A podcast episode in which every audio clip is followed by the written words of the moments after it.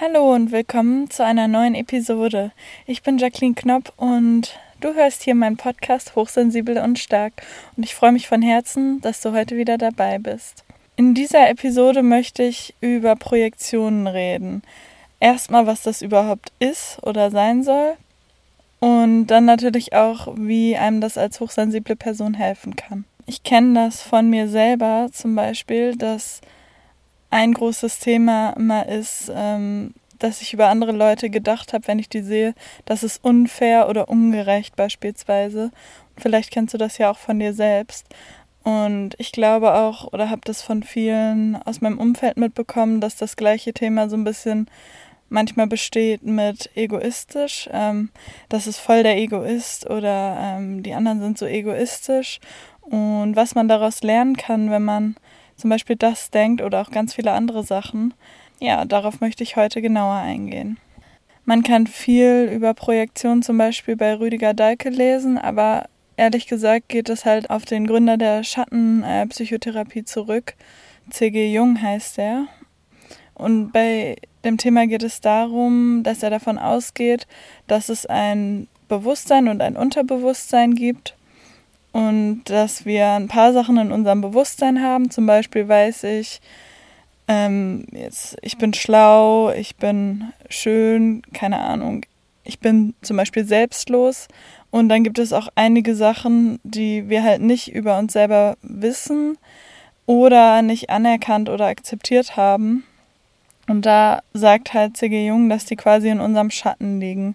Also man kann sich das so vorstellen, dass die in unserem Unterbewusstsein sind und wir uns noch nicht aktiv damit auseinandergesetzt haben, dass wir zum Beispiel, oft sind das halt Gegensätze, schlau sind, aber gleichzeitig auch dumm. Das ist jetzt vielleicht kein gutes Beispiel, dass wir zum Beispiel fair sind, aber gleichzeitig auch unfair.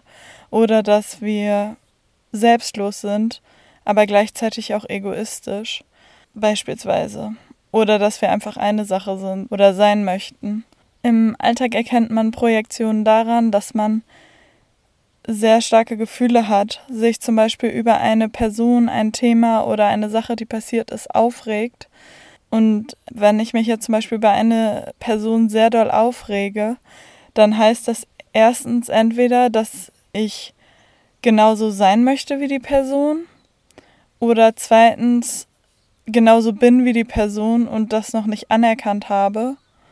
Oder manchmal auch, dass das sehr gegen meine Werte verstößt. Das heißt, dass ich sehr stark das Gegenteil fühle. Ehrlich gesagt ist aber meiner Meinung nach meistens das erste und zweite der Fall, wenn man genau hinguckt und ehrlich zu sich selbst ist. Das klingt jetzt super abstrakt, deswegen gebe ich jetzt mal ein Beispiel.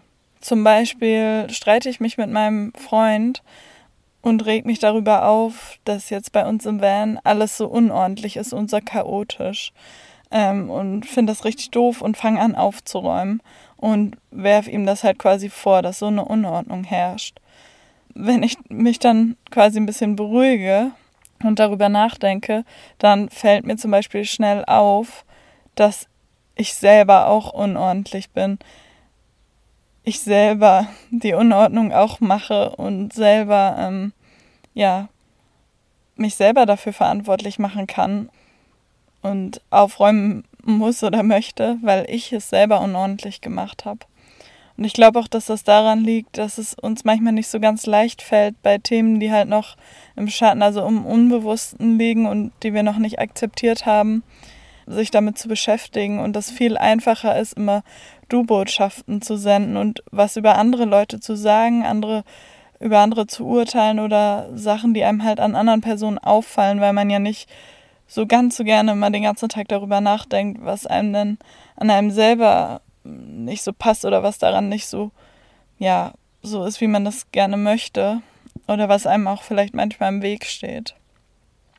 Und ein anderes Beispiel ist halt, was ich vorhin schon angesprochen habe, die anderen Menschen sind so egoistisch, ich kann das überhaupt nicht verstehen oder die sind so unempathisch, denken nur an sich selbst. Und was, glaube ich, auch oft da zum Beispiel dahinter steht, ist, dass man denkt, dass man selber selbstlos ist oder sein soll und auch aufopfernd. wo man sich natürlich fragen kann, was ist das Gute daran und wobei hilft es mir? Ich bin sehr, zum Beispiel, wenn ich selber aufopfernd bin, gucke sehr doll auf die Bedürfnisse des anderen. Aber dieses, der andere ist so egoistisch, kann eben auch bedeuten, dass ich selber auch gerne mal egoistisch wäre, dass es vielleicht für mich hilfreich auch wäre, ein bisschen egoistischer zu sein oder eine Balance zu finden und eben nicht entweder aufopfernd zu sein oder extremst egoistisch. Und um ehrlich zu sein, ist es ja auch so, dass wir, glaube ich, alle alles sind und jeder mal egoistisch oder vielleicht auch aufopfernd ist. Aber es eben meiner Meinung nach wichtig ist, wenn das in das eine Extrem umschlägt und man sehr selbstlos ist, dass man dann eben oft denkt, dass andere sehr egoistisch sind. Und ja, da bin ich auch schon bei dem Punkt, wie das einem halt helfen kann, diese ganzen Projektionen zu entdecken. Und das ist halt, dass man sich selber hinterfragt und auch guckt, was man sich eigentlich wünscht oder was einem auch gut tun würde, weil egoistisch zu sein beispielsweise ist ja gar nicht unbedingt immer was Schlechtes. Das bedeutet ja auch an sich selber zu denken und man selber also darf ja immer an erster Stelle stehen und man sollte immer zuerst an sich denken und dann an andere, denn ja, es denkt sonst halt niemand zuerst an einen selbst und weiß ja auch gar nicht, was die eigenen Bedürfnisse und Gefühle und so weiter sind. Deswegen hat das natürlich auch was Gutes, was man vielleicht in dem Moment nicht sehen kann, wenn man gerade nur sieht, dass jemand egoistisch ist und das als quasi schlecht bewertet.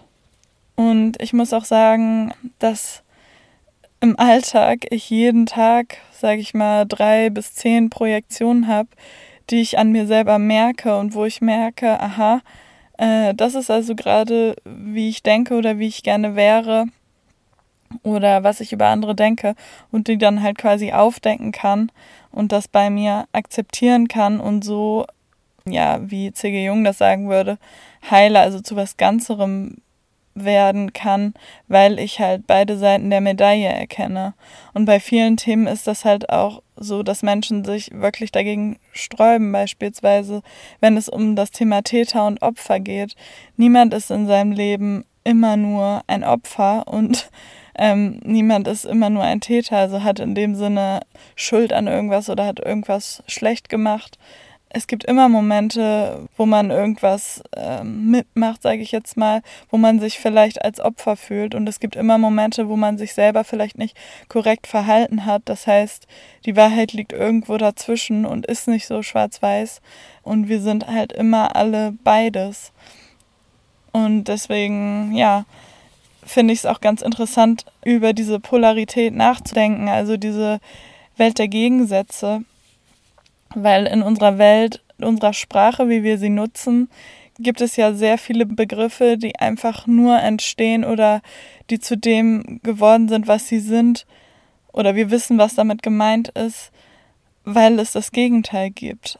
Wir reden halt eigentlich hauptsächlich in Gegensätzen und egal ob du jetzt religiös bist oder überhaupt nicht religiös bist, nur als Beispiel, Yin und Yang sind halt auch zwei Polaritäten und die Einheit wird dann halt Tao genannt, von beiden zusammen. Das ist dann halt immer so, dass die beiden Gegensätze zusammen die Einheit und das Ganze halt quasi bilden. Und auch in der Bibel wird sehr oft über die Gegensätze geredet und ich habe halt auch gelesen, dass die Basis sehr vieler Religionen halt ist, dass die Welt aus Aufspaltung der Einheit in Gegensätze besteht.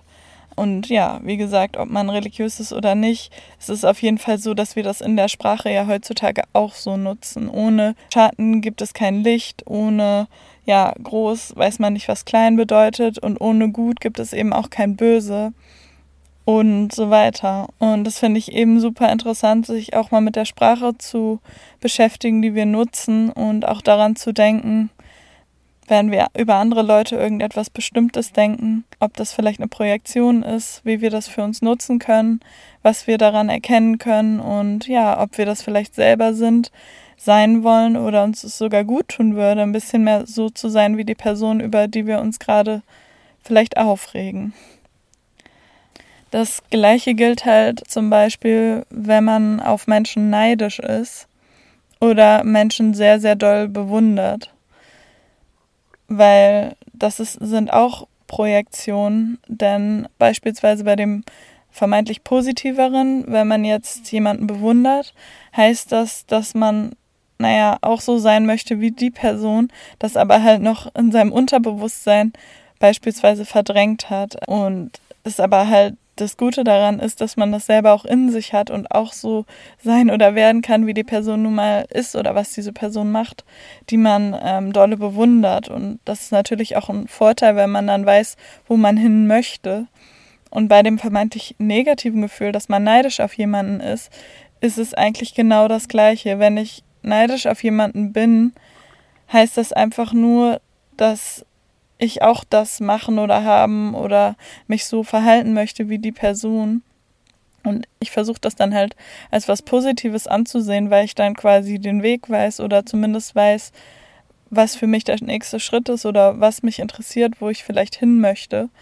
Ähm, und oft sagen wir, ja, wir wissen gar nicht, was wir wollen oder wie es weitergehen soll. Und da kann sowas halt super praktisch sein und einem auch einen tollen Impuls geben, zu gucken, was man sich denn wirklich von Herzen wünscht für sein Leben und was man dann machen möchte. Zum Schluss noch einmal ganz kurz zusammengefasst. Was sind Projektionen? Beim Projizieren projizieren wir halt Sachen, die uns selber betreffen, auf andere Menschen, die quasi unser Spiegel sind. Das heißt, es liegt nicht an dem Menschen, wenn wir beispielsweise sagen, wir sind auf jemanden neidisch, der Bücher schreibt, weil dann könnte, liegt es nicht an der Person, es könnte ein anderer Autor herkommen und wir würden uns genauso neidisch fühlen, weil es in Wahrheit um uns selber geht und wir gerne Bücher schreiben würden. Jetzt mal als Beispiel von mir. Genauso bei ähm, ja, Sachen, die uns vielleicht an dem Partner aufregen. Denn ehrlicherweise denke ich, dass bei einer Partnerschaft der Sinn darin besteht, dass man gemeinsam wachsen kann und sich weiterentwickeln kann und wir in der Partnerschaft, auf jeden Fall ich und mein Freund, die ganze Zeit aufeinander projizieren, weil wir uns halt sehr nah sind und auch immer da sind. Und ich glaube halt auch, dass man nicht nicht projizieren kann. Das geht nicht, da man nie alles über sich weiß und immer Sachen noch im Verborgenen liegen.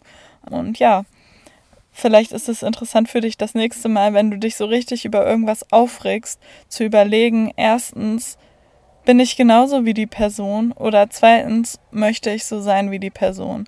Und das muss nicht ganz genau alles an der Person sein, sondern eben diese eine Sache, die dich so dolle aufregt. Ja, das war die heutige Podcast-Episode. Ich hoffe, du konntest was für dich mitnehmen und ich würde mich super doll über Feedback freuen. Per E-Mail, unter dem YouTube-Video, auf meiner Homepage als Kommentar oder auf Instagram.